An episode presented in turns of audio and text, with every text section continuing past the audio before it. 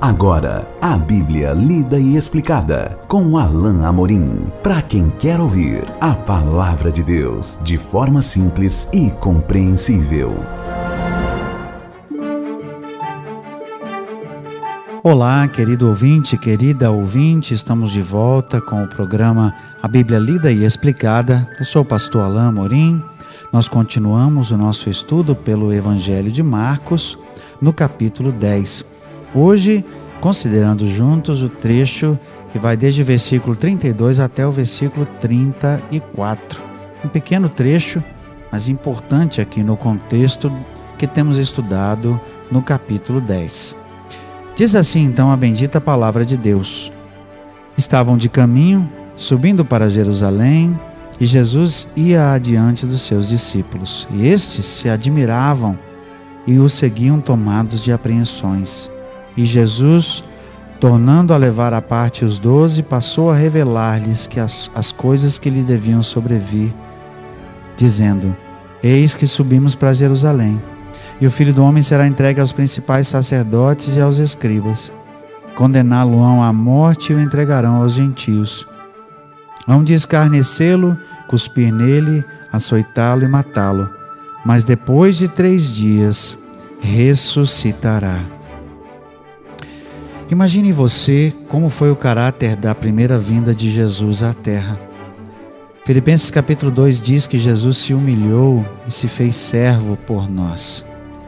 Imagine você uh, como um rei ou como um, uma autoridade, como um presidente visita um país, ou como um presidente é recebido, ou um rei ou uma rainha é recebido com toda a pompa, com toda a circunstância, com, com uma grande delegação, com proteção, não é? Eu fico imaginando, por exemplo, quando é a visita de, do, do presidente dos Estados Unidos, por exemplo, toda uma série de protocolos. E imagine você, o Rei dos Reis, o Senhor dos Senhores, Criador dos céus e da terra, o Deus encarnado, aqui vindo à terra de forma tão humilde e simples. Eu imagino aqui nesse contexto que depois de ter ouvido Jesus dizer que vocês vão receber o cêntuplo de casas, irmãos, irmãs, mães, filhos, campos, com perseguições, no mundo por vir a vida eterna, talvez os discípulos ficassem até tentados ali a ficar pensando do que Jesus estava querendo realmente dizer. Se depois de um tempo eles receberiam algum tipo de recompensa, eu não sei, a gente não, não tem essa, essa revelação, o texto não nos diz o que estava no coração de Pedro que ouviu isso, mas eu tenho a impressão que Jesus percebeu que o foco dos, dos discípulos, por um pouquinho de tempo, é, saiu do, do lugar certo que eles por um tempo ficaram ali um pouco dispersos. E o texto parece indicar isso no verso 32. Estavam de caminho subindo para Jerusalém.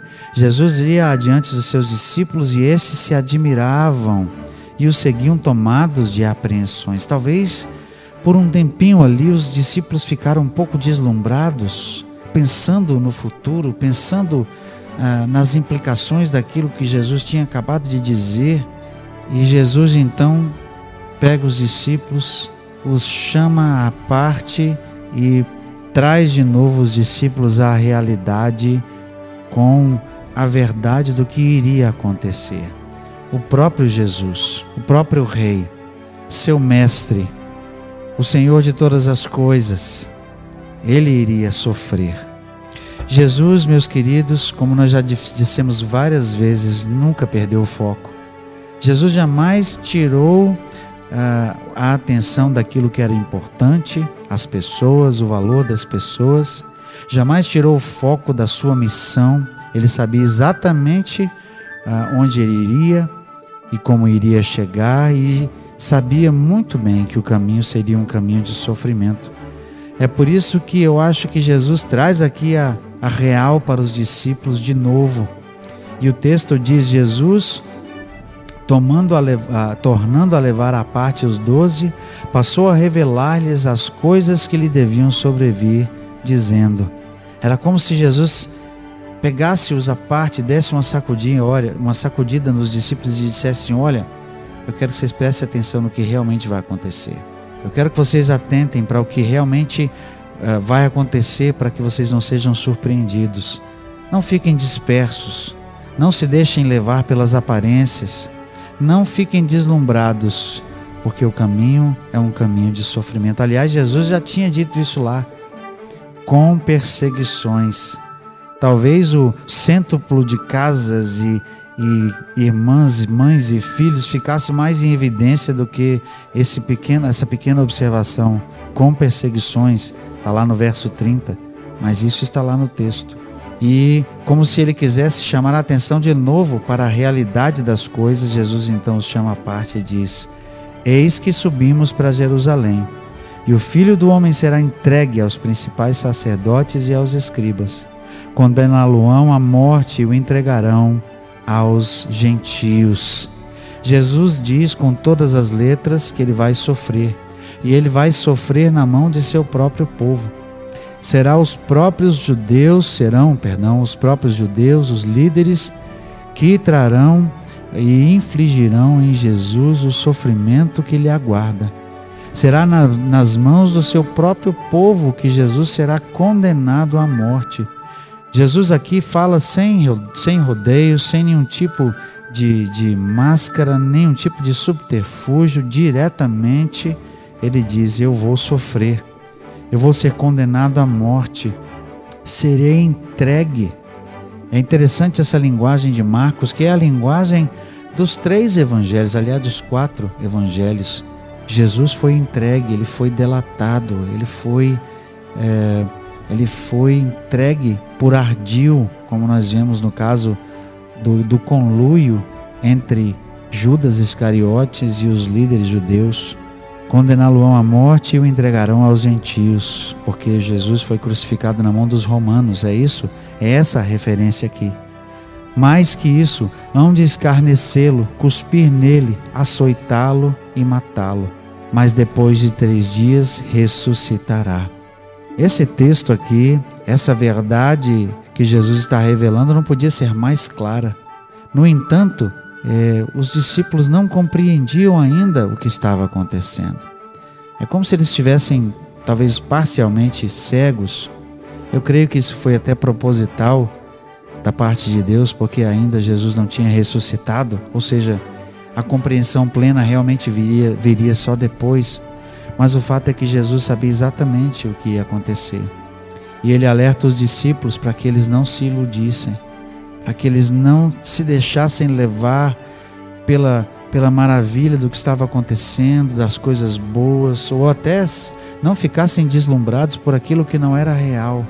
Porque se tem uma coisa que é verdade, meu querido ouvinte e minha querida ouvinte, como nos diz o ditado: dinheiro na mão é vendaval.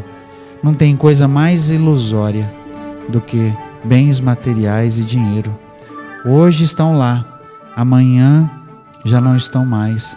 Hoje uma pessoa tem vários investimentos, amanhã a bolsa quebra e a pessoa não tem mais dinheiro nenhum. Hoje um homem é o mais rico do Brasil, ou o terceiro mais rico do Brasil, e amanhã ele já não tem mais nada. É o caso de um conhecido banqueiro há pouco tempo atrás. As riquezas são voláteis. As riquezas são, são coisas passageiras.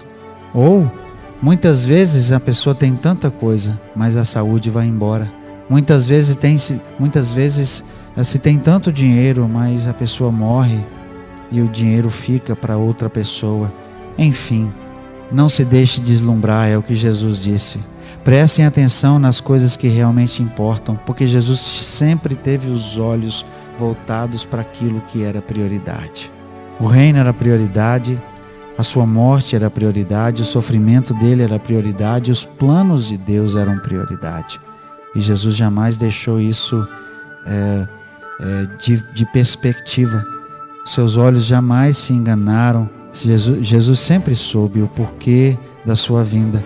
E era preciso alertar os discípulos para que, quando o momento chegasse, eles finalmente compreendessem qual era a natureza da missão de Jesus e que eles mesmos tivessem então os olhos focados. Como é importante essa passagem aqui, como é importante Não só o fato de que Jesus tinha controle de tudo e sabia exatamente o que ia acontecer, mas para que o foco estivesse sempre na coisa certa. É isso que nós tiramos desse texto tão precioso, tão importante aqui.